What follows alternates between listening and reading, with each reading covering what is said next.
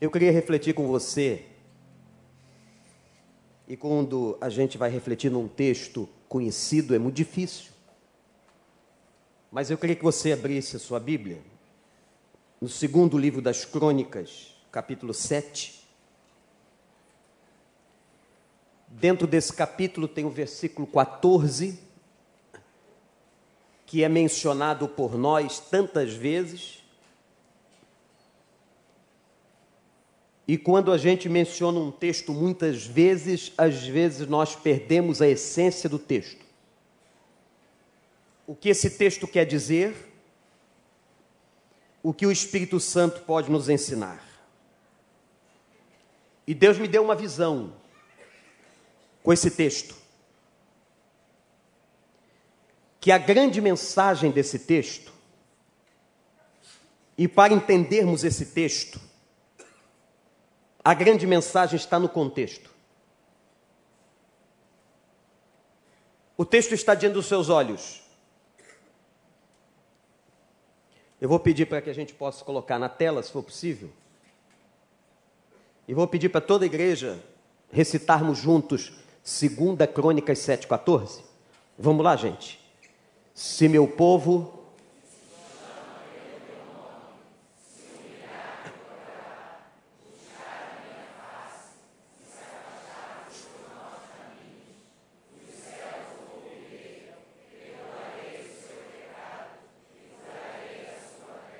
Vamos dizer de novo? Vamos lá? Se meu povo.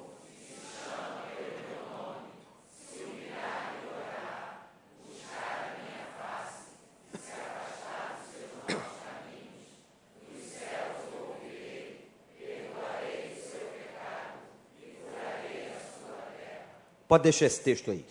Deixa sua Bíblia aberta. O capítulo 7 está marcando um momento importante na história de Israel. O capítulo 7 é o capítulo da inauguração do templo.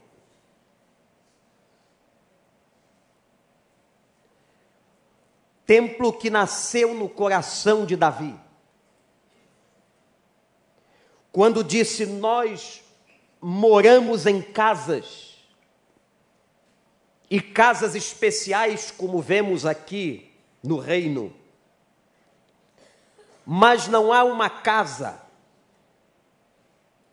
não há uma casa em que tu possas ser adorado. Davi recebe uma iluminação para que ele possa edificar um templo. Deus então lhe dá uma visão. Vejam o poder da visão. Manda que ele compre um terreno. Naquele terreno estava ali a grande pedra. Vejam isso que um dia Abraão sacrificaria Isaac. Esse terreno faz parte de uma fazenda, de um homem chamado Araúna.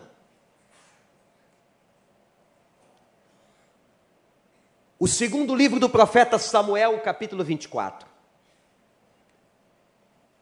Davi vai até a eira de Araúna porque ele havia cometido um pecado. E o pecado que Davi cometera foi o da soberba. Apesar de ser um homem segundo o coração de Deus, era humano e todo ser humano peca. Apesar de ser um rei especial, errou, porque mandou o comandante contar quantos israelitas haviam nas cidades. Aquilo desagradou o coração de Deus. Por quê? Porque quando nós fazemos alguma coisa, Deus como um raio-x, vai na intenção. Qual era o problema de contar? Qual era o problema de fazer um censo? Qual é o problema de ter um rol de membros? Qual é o problema do Instituto Brasileiro de Geografia e Estatística contar? Nenhum. Se não contamos, não administraremos de maneira adequada. A administração numérica contábil faz parte de uma boa administração no seu todo, na sua grandeza. O problema não estava exatamente na contagem, o problema estava no coração de Davi. Quando Deus vê nele uma soberba por ter vencido as guerras e pensar: fui eu que venci. Foi o meu bom exército numeroso que venceu.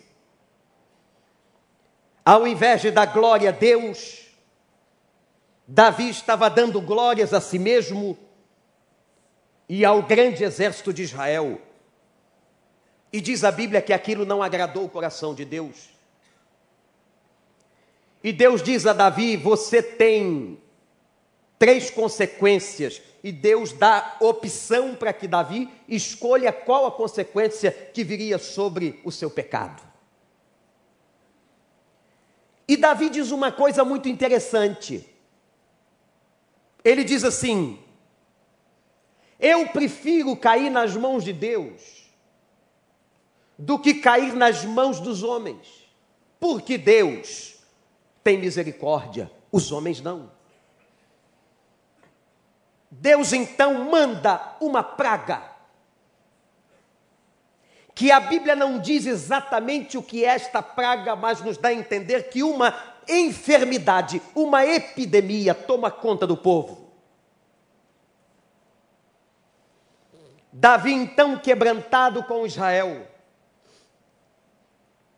Diz ao Senhor que agora iria oferecer um holocausto como fruto do arrependimento, como imagem de que estavam arrependidos. E Deus aproveita este momento e diz: então vai, compra a fazenda do Jebuseu chamado Araúna, e será lá a edificação do templo.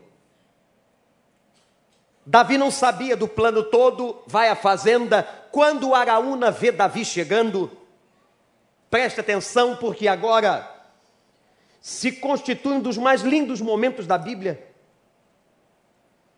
Araúna, como qualquer súdito de um reino impressionado com a visita real e a comitiva, diz a Davi: pode levar o que quiser, inclusive nós daremos a lenha para que ofereças holocausto, mas a fazenda é tua.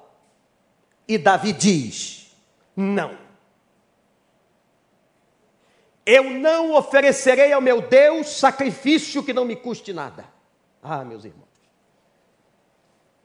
A declaração de Davi marca o Velho Testamento. Eu não oferecerei ao meu Deus um sacrifício que não me custe nada. Não que Deus queira de nós sacrifícios,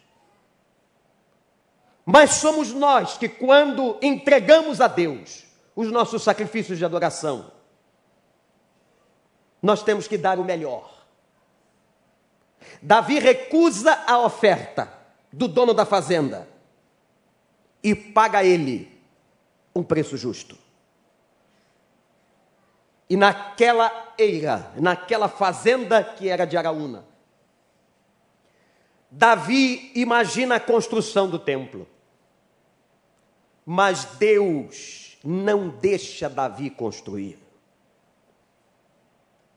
E diz a ele: Porque foste um rei de guerra, e tuas mãos estão banhadas em sangue na tua história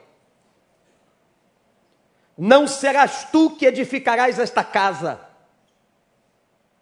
Mas o teu filho, Salomão, filho de Betseba. Davi então passa a visão ao filho. Salomão cresce na visão e sabendo da sucessão. Quando Davi passa o trono, Salomão diz a Bíblia que foi um dos reis mais sábios de toda a terra, ao ponto da Bíblia declarar que nem antes nem depois haveria um homem tão sábio quanto Salomão. Mas até os sábios pecam. Salomão desagradou a Deus. E há um fato. Quando atrai para si mil mulheres, das quais setecentas eram escravas, e trezentas mulheres com as quais ele se casa num tempo de bigamia, formando assim um harém de mil mulheres. Deus não se agrada. E alguém perguntou, pastor, ele tinha mil sogras? Não sei. Aquilo não agradou o coração de Deus Deus desaprova o que fez Salomão, mas lhe deixa construir. Ele ergue a casa, como Deus havia colocado no coração do pai. E o capítulo 7 é o dia da inauguração. O que essa casa representa? Às vezes nós não entendemos o propósito dessa casa. Você acha que Deus precisa de uma casa? O Criador dos céus e da terra,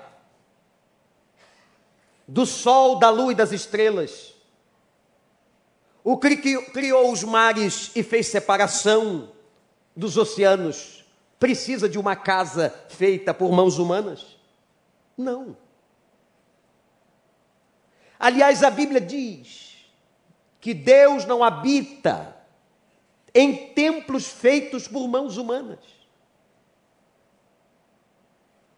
E na construção da revelação, nós sabemos que Deus hoje, na pessoa do Espírito Santo, habita na igreja, no coração do povo dele no coração de todo aquele que nele crê. Deus habita não nas pedras ou nas madeiras de um templo, Deus habita o coração dos convertidos. Mas por que será permitiu ele a construção de uma casa? Sabendo que o homem cometeria tantos erros em torno desse entendimento, sua teologia seria distorcida. Ao ponto de muitas pessoas, quem sabe algumas que estão aqui, acharem que a igreja, que igreja é uma razão social, igreja é um templo. Igreja não é isso. Igreja não é um endereço. Igreja não é um CNPJ.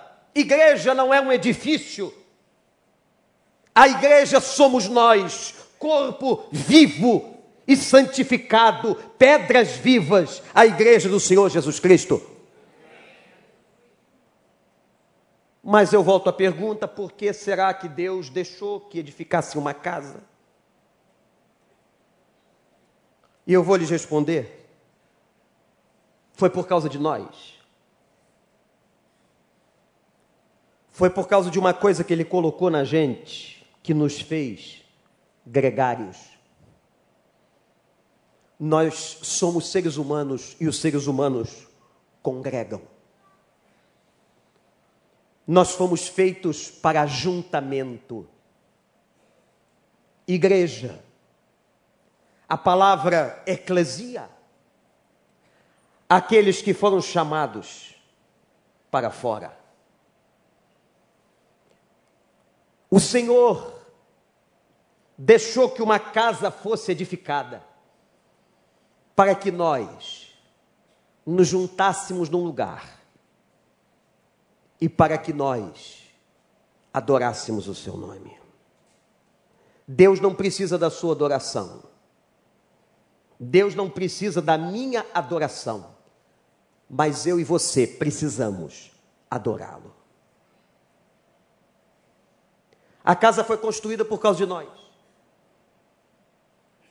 O sentido de estarmos juntos, de sermos um corpo, de sermos irmãos, de virmos aqui e como Satanás tem lutado contra isso, tentando de todo jeito que nós não nos unamos, que nós não venhamos a nos reunir, nem nos templos, nem nas casas. Esta semana, numa reunião com o líder da convenção batista dessa cidade. Ele só reafirmou o que nós já sabíamos de muitas igrejas desta cidade que não estão conseguindo mais ter culto à noite, porque estão cheias de medo. Eu disse a eles e disse a vocês: prudência sim, medo nunca. O diabo não vai fechar as nossas congregações. Satanás não vai colocar você num canto da parede, encurralar você com medo, para que você não saia para adorá-lo. Vença isso em nome de Jesus. Prudência sim, medo nunca. Nunca tenhamos medo de nos encontrar. Porque o dia que fizeram isso com a igreja, a igreja corajosa continuou se reunindo até nas catacumbas dos cemitérios. Porque a igreja, as portas do inferno, irmãos e irmãs, meus amigos, não vão prevalecer. Você crê nisso? A casa de oração foi aberta por causa de nós. A casa de oração foi aberta por causa de uma unidade. Quando eu vejo essa massa de jovens aqui, meus irmãos, imagine essa massa contagiada pelo poder de Deus, pelo Espírito Santo, santificada em oração. Eles vão fazer explodir essa nação para a honra e glória do nome do Senhor. Porque todo o avivamento que eles pediram, atenção jovens, nasceu no meio da juventude. Todo o avivamento na história nasceu no meio de jovens. E não no meio de uma outra geração mais velha, mas foi no meio de jovens, como Jonathan Edwards, que pede a seu pai para que ele pudesse ter um tempo de oração com nove anos de idade. E aos 17 liderava um dos mais profundos movimentos de avivamento. Como Spurgeon, como tantos outros homens de Deus, Wesley, que lideraram movimentos. E que esses movimentos nasceram no meio de uma geração. E eu disse aqui, vocês ouviram. E concordaram comigo, que essa geração seja melhor do que a nossa. Amém, igreja? que nós entreguemos o bastão a uma geração melhor. Porque nós precisamos de uma geração melhor do que a nossa. A nossa geração é marcada por homens que escondem 51 milhões num apartamento. Por homens que vão fazer uma delação e blasfemam contra o judiciário de um país. Um país que não tem justiça não é um país ele não subsiste. A nossa geração está marcada por homens corruptos. A nossa geração de homens e mulheres está marcada por homens omissos, que não foram sacerdotes e nem são, por mulheres que, aderindo ao feminismo extremo, não respeitam e não assumem a postura de mulheres de Deus, mas que esta geração, na palavra do Senhor, em joelhos e com santidade, seja essa geração melhor do que a nossa. Seja essa geração santa, imaculada, porque os dias que virão serão dias difíceis. Agora talvez dê para a gente entender o texto. Porque a palavra que está aí não é uma palavra individual. E aqui talvez esteja o nosso erro no entendimento da palavra de Deus. O texto não é para uma pessoa, é para um povo. O texto não é para interpretação individual, mas coletiva. Quando Deus uniu deixou que a casa fosse, fosse construída, reuniu o seu povo, ajuntou sua gente, porque haviam coisas que Deus só dizia com o povo junto. Haviam coisas que ele dizia a um homem na montanha, como ele fala hoje no silêncio de um quarto, com a sua Bíblia aberta, mas há coisas que ele só fala a um povo. E quando ele deixou construir a casa, não foi para ele morar, foi para que nós nos reuníssemos e o ouvíssemos como povo, e entendêssemos mensagens coletivas. E agora Salomão, ao inaugurar a casa, vai fazer uma oração, irmãos. Essa oração mexeu tanto com Deus, que a Bíblia declara que o fogo desceu do céu e a casa se encheu de fumaça. Era uma imagem da glória do Senhor, ao ponto que nenhum sacerdote de Israel conseguia entrar na casa. A casa estava tão tomada com a glória de Deus, que os sacerdotes não entraram, e o povo se encurva e coloca o rosto no pó em sinal de humilhação e adora. Imaginem que nós aqui, Deus se manifestasse de tal forma, de tanta glória neste lugar, de tanta presença do seu Espírito, que nós não conseguíssemos ficar em pé. Foi isso que aconteceu. E todos nós nos curvássemos, com o rosto na terra, tal a presença santa e magnífica do Senhor. Imaginem comigo, igreja. E foram 14 dias de adoração ininterrupta. 14 dias Ninguém saiu do templo. Ninguém trabalhou. Só ficaram atônitos e prostrados, admirando e adorando a glória que se manifestou naquela casa. Aí, quando Salomão ora e a glória cai, é Deus quem fala. E quando Deus fala, diz a Bíblia, cale-se diante dele toda a terra. E Deus diz a Salomão: Eu ouvi a tua oração. E chega então o momento em que Deus deu essa palavra. E ele começa dizendo: não a uma pessoa, mas ele fala com os seus, com o seu povo. Ele fala com os crentes. Se o meu povo. O texto começa com uma condicional. Se o meu povo o que pressupõe que o povo pode ou não fazer aquilo que está no texto. Deus faculta ao povo a decisão. Se o meu povo quiser, se o meu povo desejar, ele não está falando com uma pessoa.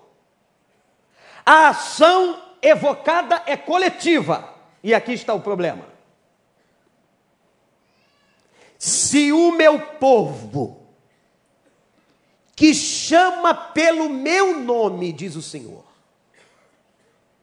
que se diz meu, povo que se diz crente, povo que diz que confia em Jesus, povo que louva, povo que carrega, povo que leva o crucifixo. Se o meu povo que chama pelo meu nome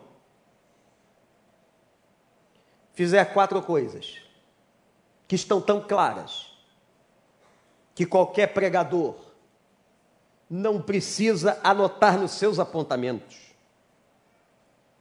Porque as quatro coisas que Deus está pedindo estão tão claras no texto mas ele não está pedindo a uma pessoa. Só vale, pastores, se for o povo. Só vale se todo mundo estiver junto. Só vale se todo Israel fizer. Só está valendo se todo mundo assinar embaixo. E o que é que esse povo tem que fazer? O que é que nós temos que fazer? Eu nunca vi um 7 de setembro tão michuruca, tão pobre. Quando eu vi o desfile militar brasileiro, meus irmãos, com todo respeito às nossas Forças Armadas, que tristeza! O desfile das nossas fraquezas o desfile dos nossos desânimos, cidade após cidade, da pobreza das nossas armas. E eu fiquei pensando que a gente talvez não suportasse uma guerra nem com a Coreia do Norte.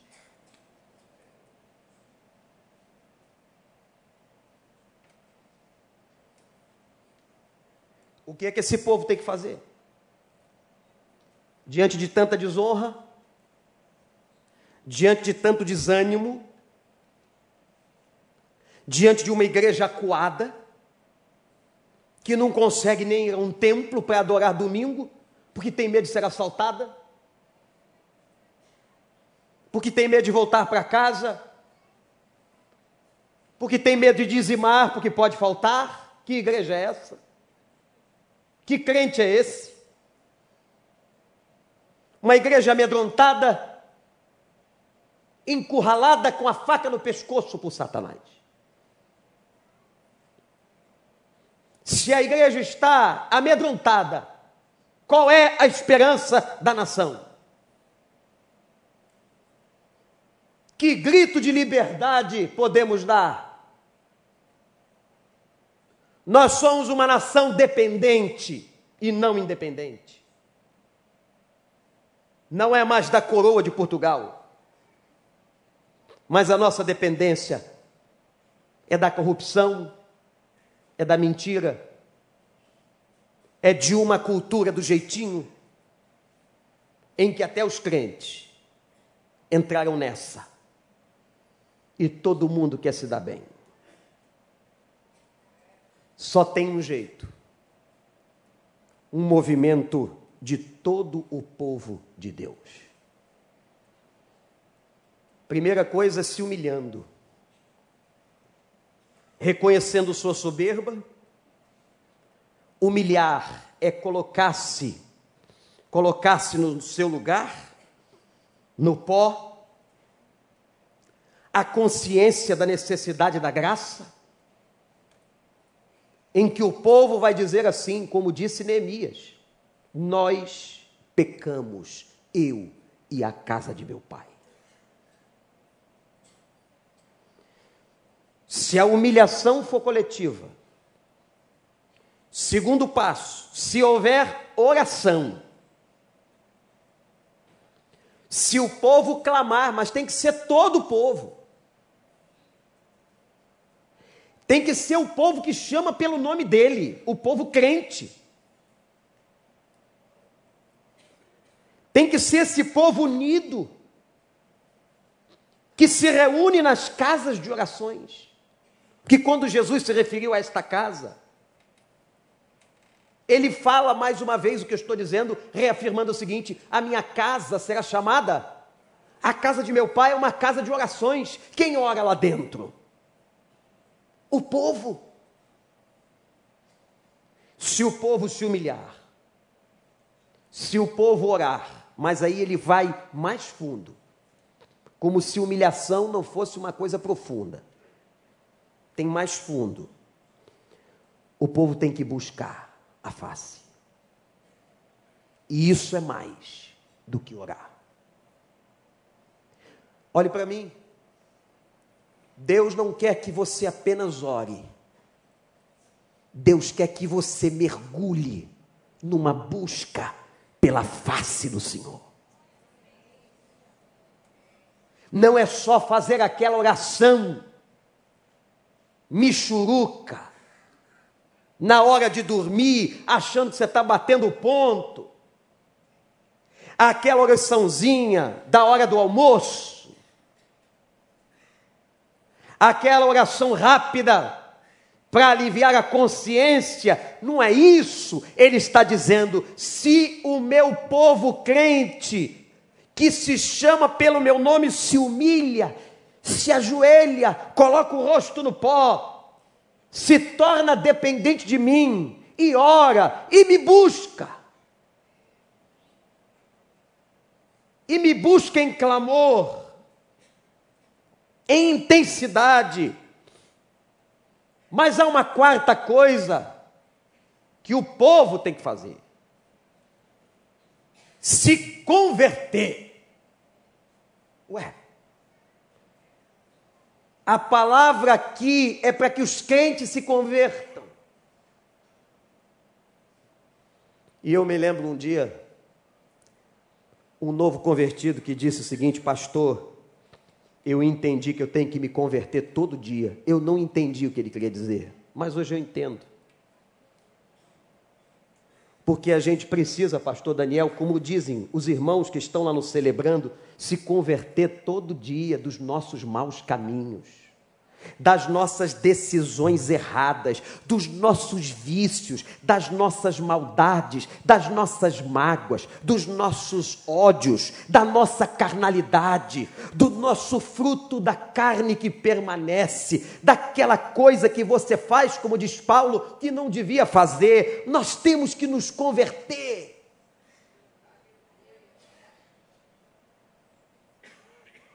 E isso é muito sério, é todo o povo.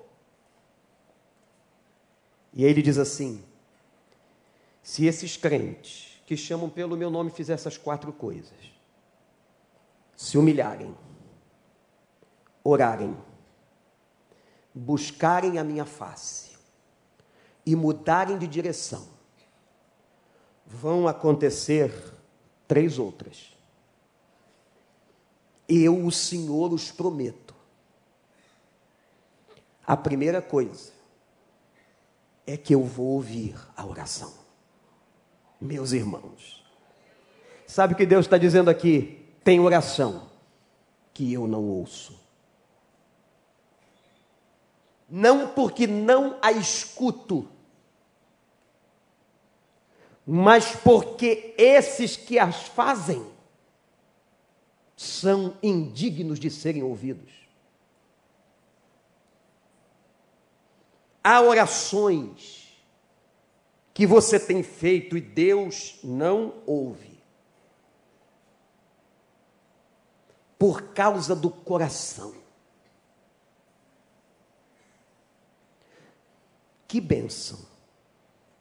Um crente que Deus ouve a sua oração a primeira coisa que eu vou fazer é ouvi-los. Eu vou atendê-los. eu vou dar atenção ao clamor. Mas uma segunda consequência é que eu vou perdoar os pecados. Ah, Senhor. Eu vou lavar a nação. Eu vou passar a limpo os erros que vocês têm cometido como nação. E aí me lembro do salmista que diz: Bem-aventurado é aquele cujos pecados são perdoados e as transgressões são cobertas pelo sangue do Senhor. Que bom é irmos para casa lavados, leves, porque o Espírito do Senhor testifica no nosso espírito que fomos perdoados. Eu vou ouvir vocês, eu vou perdoar vocês. E aí ele diz uma coisa tão forte: eu vou sarar a terra de vocês. Muito do que está acontecendo, a culpa é nossa. Se não é pela nossa ação, porque nós nos colocamos como um deles que não conhecem a Deus, é pela nossa omissão, quando não fazemos o que devíamos fazer. Mas o texto diz que Deus promete bênção àquela cultura, àquele povo, àquela terra. Agora faz sentido. O texto é para um povo, a palavra é para a nação. Todas as vezes que vocês reunidos nesta casa orarem desta maneira, e houver um quebrantamento coletivo, uma confissão coletiva, começando e a partir de cada coração, eu os ouvirei. Eu perdoarei os erros que cometeram. E eu vou sarar essa terra.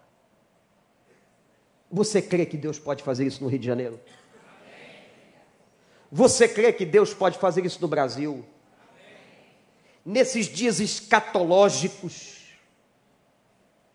nesses dias claros que nós estamos no final dos tempos? Será que você crê que Deus pode levantar uma nação santa, um povo escolhido, que vá proclamar em todos os cantos desse país que só Jesus é o Senhor? depende de nós. E Deus termina essa revelação dizendo a Salomão: todo clamor que foi for feito neste lugar, santificado ao meu nome, com a força da unidade do meu povo, será ouvido. E os meus olhos estarão sobre vocês. Mas o texto diz ainda: que Deus só tiraria a bênção de sobre eles se forem rebeldes, se se desviarem das palavras do Senhor, e terceiro, se voltarem os corações para outros deuses. Eu tirarei a bênção. Mas se o coração de vocês estiverem em Cristo, se as palavras do Senhor forem o desejo de cada um de nós, e se não formos rebeldes, lutando contra o que Deus está dizendo, Ele vai fazer, como fez naquele dia, cair fogo do céu num sinal de que tudo está sendo aceito. Eu imagino se o Senhor aparecesse aqui em carne, porque Ele está aqui em espírito, e se pudesse aparecer em carne, e dizer a cada um de nós, se Ele está ou não aceitando o nosso culto, por causa do nosso coração, o que Ele diria? 7 de setembro numa nação escravizada. O grito da liberdade está aí. Quem está gritando é Deus. Se meu povo se reunir neste lugar em unidade para clamar o meu nome, se converter dos erros que comete, buscar a minha face, eu vou ouvir, eu vou perdoar e eu vou sarar a sua terra. Você pode se ajoelhar? Se não puder, não tem problema.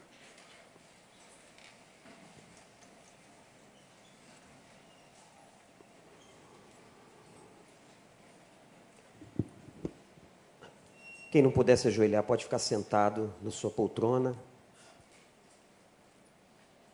Mas nós que podemos, nos ajoelhemos.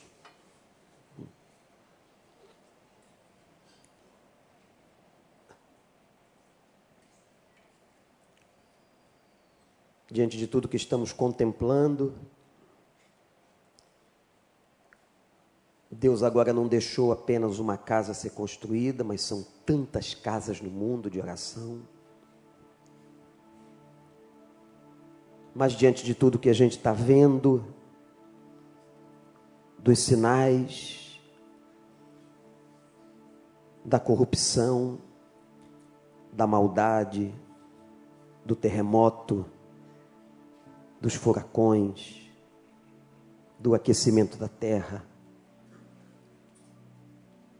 quem está clamando é o Senhor. Se meu povo. Nós estamos dentro de uma dessas casas de oração. Na unidade do Espírito Santo, confessemos agora os nossos pecados ao Senhor. Coisa que há muito tempo se perdeu nos cultos há muitos anos, nós fazíamos orações de confissão de pecados. Como assim era a oração das três horas da tarde no Templo de Jerusalém. Hoje não confessamos mais. Não há mais essa pauta nos cultos públicos. Mas tem que haver essa pauta todo dia em casa. Tem que haver essa pauta em cada reunião na igreja, na célula,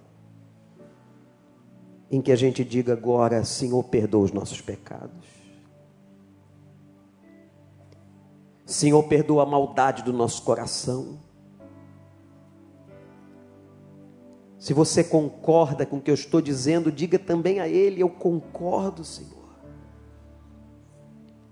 Perdoa, Senhor, as vezes que desejamos o mal a outros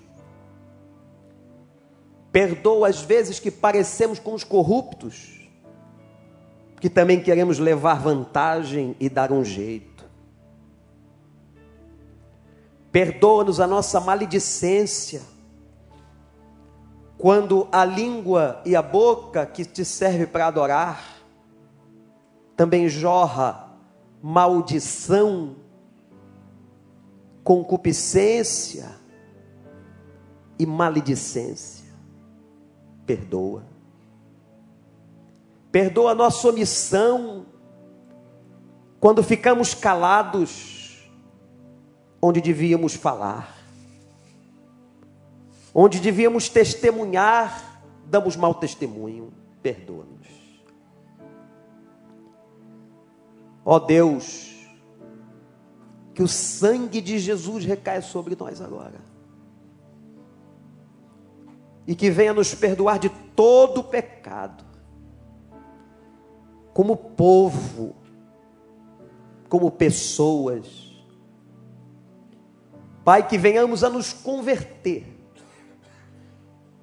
que mudemos, ó Deus, que haja mudança, mudança, que amanhã alguma coisa nova aconteça na vida de todos nós mas não do Senhor fazendo para a gente, a gente fazendo para o Senhor, sendo mais fiel, mais honesto, crente melhor. Motiva-nos a te buscarmos, porque estamos perdendo os momentos do quarto, de oração, de palavra e até na igreja. Não nos deixa ver o ajuntamento como entretenimento, mas como lugar de adoração. E Deus sara a nossa terra, sara o Brasil, sara essa cidade.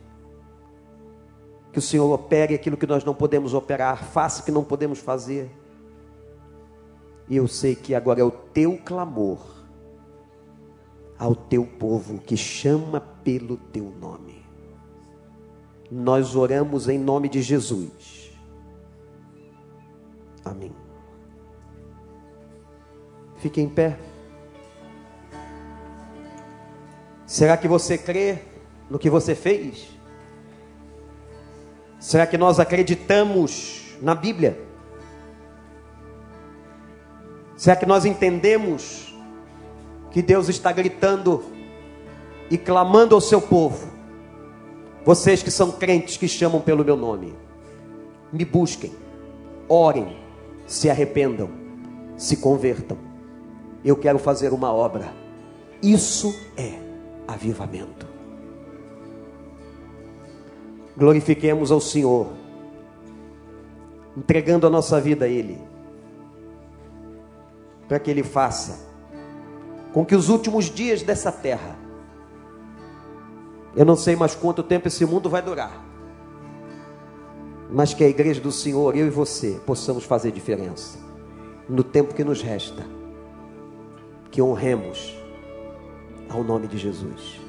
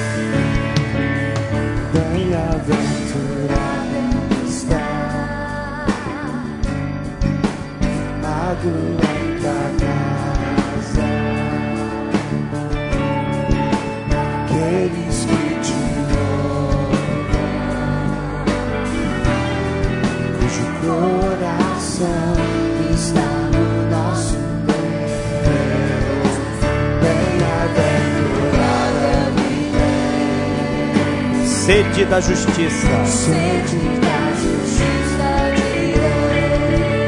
Não dos homens.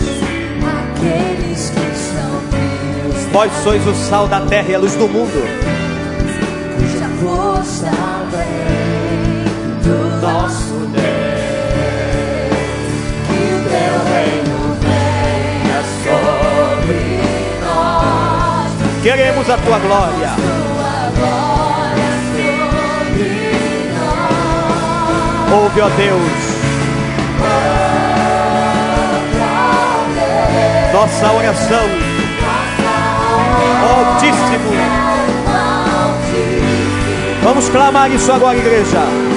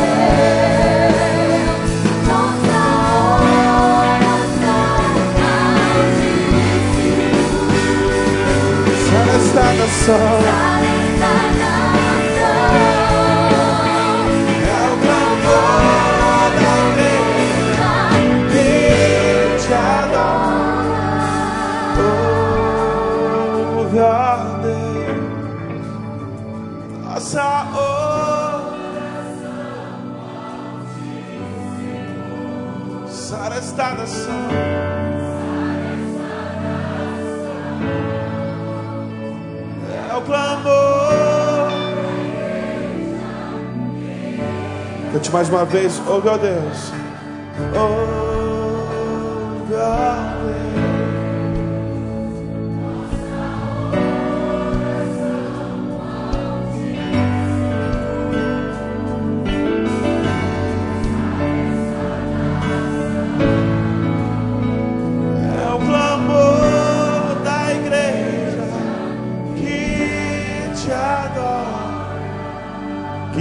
Clamor constante no seu coração, não apenas no dia de hoje, mas para o resto da sua vida.